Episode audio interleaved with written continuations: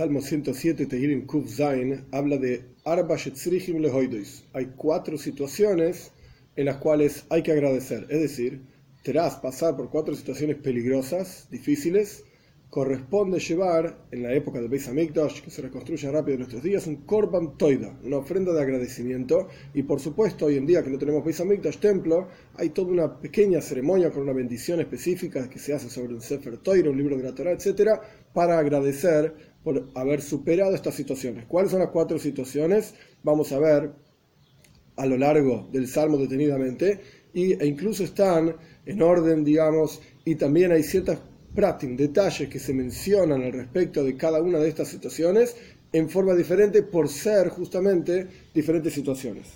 La primera que va a aparecer es Midbar, aquellas personas que bajan al desierto, que pasan por un viaje largo a través del desierto, etc., cuando salen de esta situación tienen que agradecer.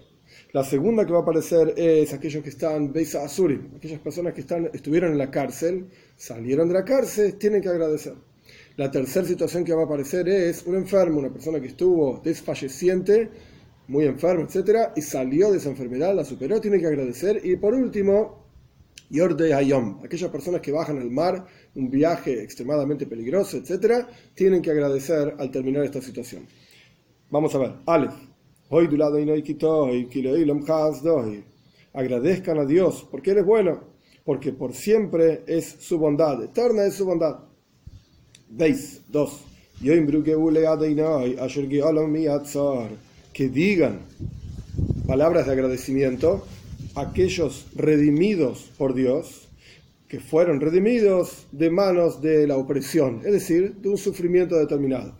Y comienza con aquellos que pasan por el desierto. Las personas que viajaban antiguamente por el desierto viajaban. ¿Por qué? porque iban a hacer algún tipo de comercio, tenían que ir de una tierra a la otra tierra para llevar mercadería, etc. Entonces se ponían en peligro para poder literalmente sustentarse.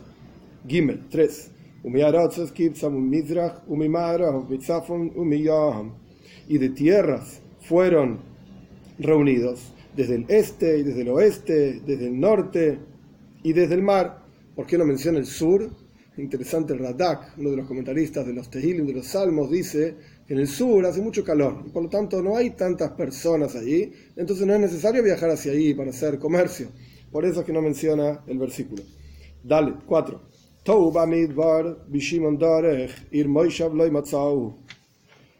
Desviados o perdidos en el desierto. Y significa totalmente desolado. Bishimon Dorech que los caminos están desolados, porque en el desierto sopla el viento y la tierra, la arena tapa los caminos, entonces ni siquiera se ve para dónde hay que ir. Por eso dice Bishimon Dorech, caminos desolados. Una ciudad asentada no encontraron. Hey, 5. Hambrientos, también sedientos, sus almas en ellos desfallece, porque están perdidos en el medio del desierto. Vov, entonces, ¿qué hacen? Vov, 6. Gritaron o clamaron a Dios en el sufrimiento de ellos y de sus aflicciones los redimió, los salvó. Zain, 7. Los guió. Vayadrihem viene de la palabra derech. Derech es camino. Entonces, Vayadrihem bederech yeshar. Los guió en un camino recto para ir a una ciudad asentada. Ges 8. Que agradezcan a Dios por su bondad y sus maravillas a las personas, a las personas cuenten, que le cuenten a, las otras personas todo aquello que les ocurrió y cómo Dios los salvó. Tes 9. Porque sació a un alma sedienta y a un alma hambrienta llenó de cosas buenas, digamos. Yud 10. Ahora vamos a pasar al segundo caso, las personas que están en la cárcel. Vamos a ver que a lo largo de los versículos va a aparecer la idea de pecados. Anteriormente, sobre el que pasó a través del desierto, no tiene nada que ver con pecados sufrir en el desierto. La persona salió a hacer un comercio, etcétera, y se encontró perdido en el desierto porque los caminos estaban tapados, etcétera, etcétera. El punto es acá que si la persona está en la cárcel es por alguna razón. Entonces vamos a ver que se menciona incluso esta cuestión. Yud 10. Sentados en la oscuridad, y es también oscuridad, la perdición, atados en aflicción y con hierro, o sea que están encadenados, sufriendo en la oscuridad. Yud Aleph 11. ¿Por qué están en la cárcel? Porque se rebelaron a la palabra de Dios y el consejo del Supremo despreciaron. Entonces se encuentran en la cárcel. Yud Beis 12.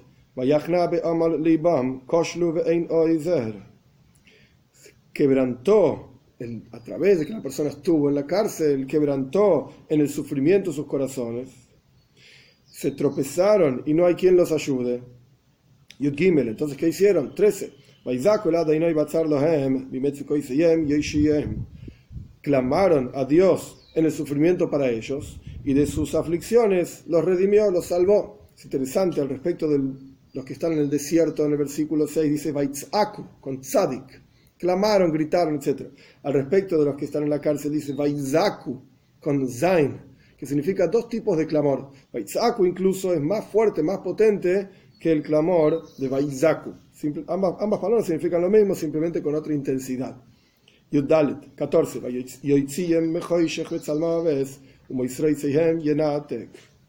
Lo sacó de la oscuridad y también Salmaves es oscuridad y sus ataduras rompió. Tesvav 15. Agradezcan a Dios su bondad y sus maravillas a las personas, que le cuenten a todas las personas sus maravillas, como dijimos antes. 16 porque rompió Dios las, las, puertas de cobre, por así decir, las puertas de la cárcel, y los candados de hierro quebrantó. Yudzain. Ahora pasamos a 17, al enfermo. En la caso de la enfermedad también se mencionan los pecados de la persona igualmente que antes. Yudzain 17. Evilim pisham Evil significa una persona pecadora que hace el mal. Estas personas que son evilim, pecadores, miderech pisham, por cuanto ellos tienen un camino de, de pecado, y la palabra miderech en camino también se aplica al segundo asunto, como continúa diciendo el versículo, y por el camino de sus pecados, la palabra camino está una sola vez. Ahora vamos a ver el versículo claramente, palabra por palabra. por sus pecados fueron afligidos. Entonces el versículo se leería de la siguiente manera. Evilim, aquellos que son pecadores, Miderech Pisham, por su camino pecaminoso, y por su camino también de pecado, de iniquidad, Isanu, son afligidos. Yudches 18. Tan enfermos están que toda comida abomina, desprecia su alma. y llegaron hasta los portales de la muerte. Yutes 19. Clamaron con la Zain, no un clamor tan fuerte, clamaron a Dios en su sufrimiento, de sus aflicciones fueron redimidos.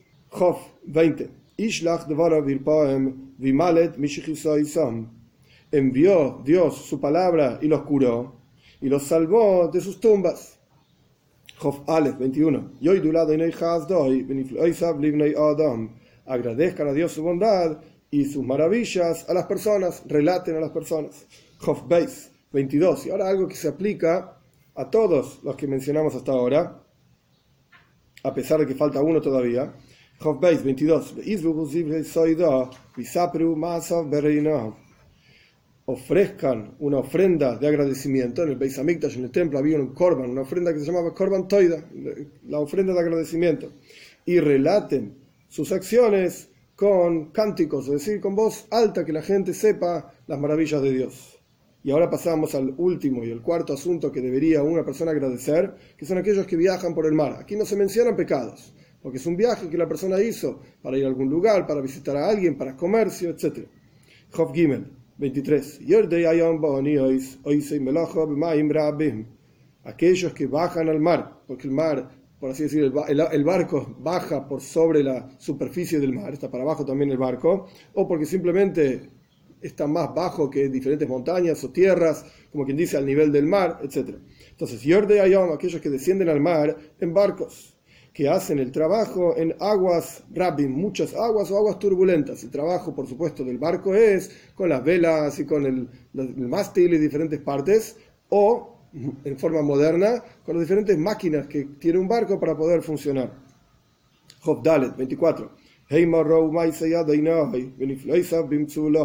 Ellos vieron las acciones de Dios, porque toda persona que viaja por el mar sabe las dificultades que hay, etc. Y las maravillas en las profundidades, sus maravillas, las de Dios en las profundidades. Hei 25. Y dijo, cuando Dios dice, Vayamet, que se levante un viento tormentoso y que se eleven las olas del mar, Job 26. Yalu Shomaim Yerdu se elevan al cielo, es decir, el barco empieza a ir para arriba en las olas, y luego baja hacia los abismos. Imagínense el barco subiendo y bajando en el mar. Sus almas en el mar, en el mal, perdón, se derritieron. Sismoiga, que se sienten totalmente desamparados. Jof Zain 27. Se movieron y se tambalearon como un borracho en el medio del mar y toda su sabiduría se tragó. ¿Qué sabiduría? La sabiduría del capitán del barco, para guiar el barco para aquí, para guiar el barco para allá, por las estrellas, etc. no hay nada que hacer. En medio de la tormenta no hay nada que hacer. Jofges 28. Gritaron con, con el primer tipo de clamor, es interesante. Tanto el clamor del mar como el clamor del desierto, son con tzadik, un clamor fuerte y potente. La persona no se encuentra en pecados, la persona no hizo nada malo, simplemente está en medio de un viaje y le ocurrió una, una aflicción. Pero los otros dos que están en el medio, el que habla tanto de la enfermedad como el que habla de la cárcel, ambos, Baizaku, solamente con Zain, su clamor no fue tan poderoso. ¿Y por qué no? Porque en realidad están en la situación en la que se encuentran por culpa de ellos mismos, por los pecados que ellos hicieron. Jobges, entonces, continuamos. Clamaron a Dios en su sufrimiento y de sus aflicciones los sacó, los sacó del mar. Antes dijo Yoshiem, los salvó porque estaban en diferentes sufrimientos. Aquí dice Yotziem, los sacó de esa aflicción. Jobtes 29.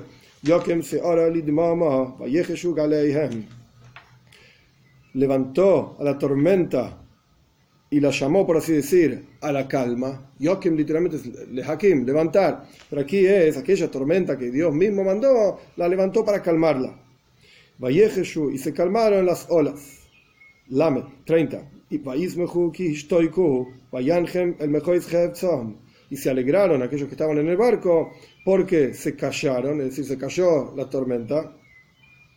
Vayanjem y Dios los guió al límite. Mejor significa literalmente el límite, el lugar, Hefzon, de su deseo, a donde ellos querían llegar. Lamed Aleph 31. Agradezcan a Dios su bondad y sus maravillas a las personas, relaten sus maravillas a las personas. Lamed Beis 32. Aquí, digamos, el final del salmo se aplica a los cuatro que deben agradecer.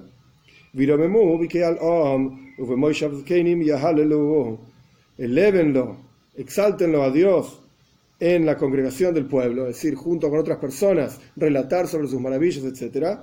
Y en el, asentado Moishav Keinim, donde están los ancianos, y aleluya, hay que alabar a Dios. Lamed Gimel 33.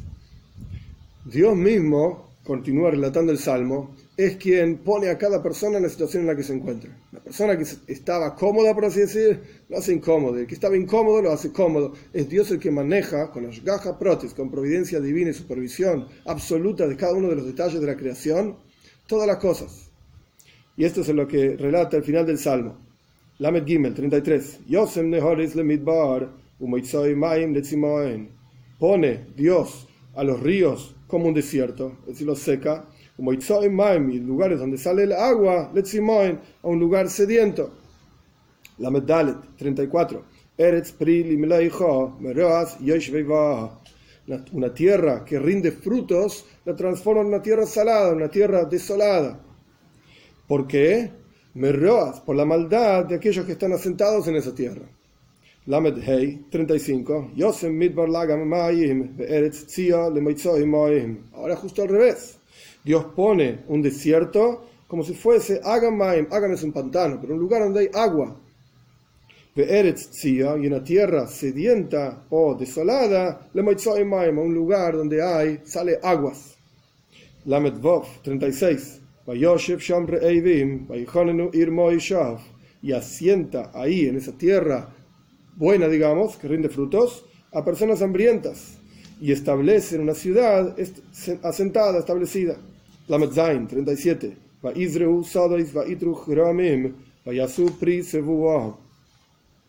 Sembraron campos, plantaron viñedos e hicieron fruto del producto del campo. Les fue bien, por así decirlo. Tuvieron atzlaja, éxito. Lamed Ches 38. Y los bendijo en términos de dinero.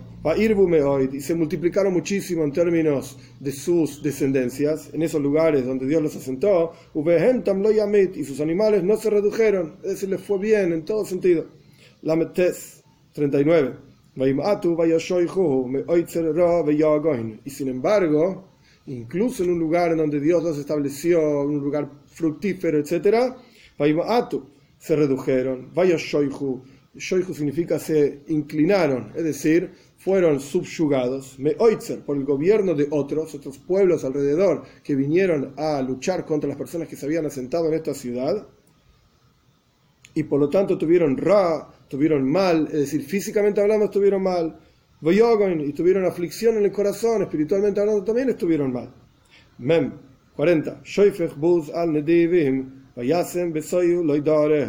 Dios es quien vierte desprecio sobre los nobles, los ricos, es decir, Dios es el que maneja el mundo. Una persona que pensaba que estaba en una ciudad asentada y tenían frutos y eran exitosos, etc., de repente trae ejércitos de los pueblos aledaños para hacerlos pasar mal físico y sufrimiento espiritual. Y como continúa diciendo el versículo, Dios vierte en el 40, Dios vierte desprecio sobre los ricos, los nobles, vayasem y desvía de soyu en el desorden, en la desolación, loidores, donde no hay un camino, no saben para dónde ir. Mem Aleph 41. Y por el otro lado al revés. Eleva al pobre de su aflicción y pone numerosos como el ganado, mishpachos a sus familias, a las familias del pobre los, los hace fructíferos. Membeis 42, en base a que es Dios el que maneja el mundo, continúan los versículos diciendo, Iru mejor habla que observen los rectos y se alegren, porque la rectitud de la persona es lo que realmente hace que Dios le dé bendiciones, no en la práctica como le va en la tierra, como le va con los animales, etcétera sino que es su rectitud la que le puede generar alegría, y toda maldad cierre la boca. Mem Gimel 43. Quien fuese sabio, por así decir, y cuidase esto, cuidase esta idea de que Dios es el que maneja el mundo con su ashgaha protes, con su providencia y supervisión particular, y mediten en las bondades de Dios. Este es el salmo. Al respecto de este salmo hay muchos puntos, más allá de las leyes específicas de cómo es el agradecimiento hoy en día, cuál es la bendición que se dice, etcétera, que, como dije antes, se recita en congregación, como dice el versículo, hay que alabarlo a Dios, elevarlo a Dios en un medio de una congregación. Y si hay dos sabios, mejor todavía, donde hay ancianos, como decía el versículo. Pero el punto es, en el versículo 5, dice, hambrientos, sedientos, sus almas desfallecen. En el, sentido literal, bueno, está diciendo que la persona está desfalleciendo, pero en el, sentido un poco más profundo, la persona está hambrienta y sedienta y es el alma el que sufre, es el cuerpo el que está sufriendo. hay una explicación interesante de Baal al respecto de este versículo, que a partir de esa explicación de Baal podemos entender algo muy interesante respecto de la oración en general. Cuando uno reza, cuando uno pide a Dios, por así decir, está pidiendo por su propia necesidad o por Dios. ¿Quién es el que necesita realmente estar bien? Dios me puso en este mundo. Dios me dio una misión en este mundo. Dios me dio capacidades, me dio un cuerpo, etc. Y ahora tengo hambre. Entonces, al fin y al cabo, ¿quién es el que necesita comer? ¿Soy yo el que necesita comer mi cuerpo? Yo no necesito nada. Yo no pedí, no pedí nacer, no pedí estar acá. Al fin y al cabo es Dios, por así decir, el que necesita que yo esté acá porque me crea, me pone acá con una misión, etc. Y quiere que haga algo, quiere que revele su presencia en el mundo, que refine el mundo a mi alrededor, que hable de él, que lo alabe, lo, que sea. Pero el punto es que si yo, estoy, yo tengo hambre y estoy enfermo, no voy a poder cumplir con la misión de Dios. Entonces, al fin y al cabo, cuando uno reza y pide, ¿pide por uno o pide por Dios? Si uno fuese un tzadik, si fuésemos justos, si fuésemos personas de un nivel espiritual extremadamente elevado, entonces podríamos decir que cuando la persona pide en realidad, no pide por uno mismo, pide por Dios. Todo el enfoque de la persona en la vida tiene que ser por Dios. Él quiere que yo revele su presencia, pues entonces Él me tiene que dar a mi salud, Él me tiene que dar bienestar, Él me tiene que dar todas las herramientas que yo necesito, por así decir, para cumplir con su misión. Como dijimos antes, yo no decidí nacer, yo no decidí estar en este lugar, en esta situación, circunstancia, etc. Él me puso acá. Entonces ahora él tiene que cumplir todo aquello que yo necesito, pero no porque yo lo necesito, para poder hacer lo que él quiere de mí. Esto es una perspectiva, que en realidad es una perspectiva correcta, pero requiere de un nivel espiritual muy elevado, que la persona pueda ser consciente cada vez que está rezando, que en realidad está rezando para él, para el beneficio de él, por así decir, de Dios, no de uno mismo. Esto es una perspectiva, pero hay una perspectiva un poco más profunda e interesante, dada por una enseñanza de Baal Shem Tov, basada justamente en este versículo. En el universo entero está la presencia de Dios, pero esa presencia de Dios está oculta. En la práctica lo único que existe es Dios, pero el punto es que la presencia de Dios se inviste en cada una de las cuestiones que existen a lo largo de todo el mundo, en una mesa, en una silla, en la comida, en todo. Esa energía divina que creadora de cada una de las cosas está oculta y se llama en la mística judía Nitzitz, una chispa de la presencia de Dios. Esa chispa está oculta. Cuando la persona utiliza, cada uno de nosotros, ese asunto, por ejemplo, una comida determinada, un pan, lo come diciendo las bendiciones que corresponde y pensando que con la energía de ese pan la persona va a poder servir a Dios, va a poder estar bien para servir a Dios, etc. Entonces la persona redime y eleva esa chispa, esa energía divina que está dentro del pan. Como dice la Torah aquí, porque no solamente del pan vive el hombre, el alcohol sino que de todo aquello que sale de la boca de Dios vive el hombre. Es decir, de la chispa de energía divina que sale de la boca, entre comillas, de Dios, Dios no tiene boca, pero crea el universo entero con la palabra, como está al comienzo del relato, el relato de la creación al comienzo de la Toira. El punto es que hay una chispa, por así decir, que salió de la boca de Dios en ese pan, que le da a la persona, la persona, vida, higie, energía. Entonces, cuando la persona come ese pan, la persona obtiene energía espiritual. Muy bien. Ahora la pregunta es, cuando la persona tiene hambre, ¿quién es el que tiene hambre? Es el cuerpo que tiene hambre y por lo tanto necesita comer y ahora está pidiendo un pan, pues, pues caemos en lo que dijimos antes. El cuerpo no necesita nada. En todo caso es Dios el que Él quiere que yo cumpla su misión, porque la necesita, porque la desea, no importa, no viene el caso. El punto es que Él quiere que yo cumpla una misión. Entonces Él me tiene que dar comida, no es que mi cuerpo necesita esto o aquello, yo no necesito nada, tampoco necesito nacer ni vivir. Él quiere que yo viva, Él quiere que yo nazca, entonces me puso acá, ahora que cumpla mis necesidades, por así decir. Todo aquello que yo necesito para estar bien, para poder cumplir su misión. Pero hay una visión, como dijimos antes, una perspectiva un poco más profunda. Y veamos el versículo. La persona tiene hambre, tiene sed. Es el alma el que desfallece. Es decir, cuando la persona tiene hambre, no es porque yo tengo hambre, no es porque yo tengo necesidades, mi cuerpo, esto y aquello. Es mi alma deseosa de refinar chispas de energía divina en el mundo. Cuando la persona come el pan, tiene que estar pensando en Moitze y la palabra de Dios investida en el pan. Mi alma tiene una relación directa con esas chispas. El lugar en donde la persona se encuentra, las situaciones y las circunstancias donde la persona está, ¿Por qué está en esas situaciones? Porque justamente de esa manera es que puede refinar esas chispas en particular. Desde el momento del nacimiento de la persona, desde el momento de la creación entera, Dios determinó qué chispas y qué energía cada alma va a refinar. Entonces, de vuelta, las circunstancias en las que la persona se encuentra definen qué tiene a su alrededor, de manera tal que ahí se encuentra su razón de ser, ahí se encuentra su misión. Y cuando la persona, por alguna razón, no se está dedicando a esto, Nafshon Bohem, el alma en su interior, dice: Yo quiero refinar el mundo. Yo quiero hacer la misión divina, quiero tomar cada chispa que está a mi alrededor, que me corresponde a mí y que nadie más puede hacer esa misión. Solamente yo. Cada una de esas chispas me está esperando a mí y yo estoy esperando esas chispas.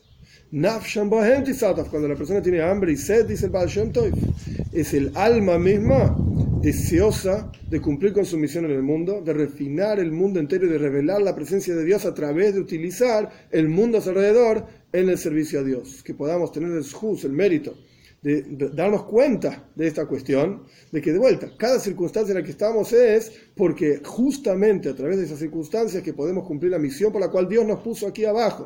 ¿Y tenemos necesidades? Claro que sí, tenemos necesidades, pero en la práctica son las necesidades de Dios, por así decir, porque Él quiere que nosotros cumplamos con su misión que podamos hacerlo con simcha, betub leiva, con alegría y con buen corazón, y que terminemos con esta avoida, con este trabajo de refinamiento del mundo, y que llegue Moshiach pronto en nuestros días.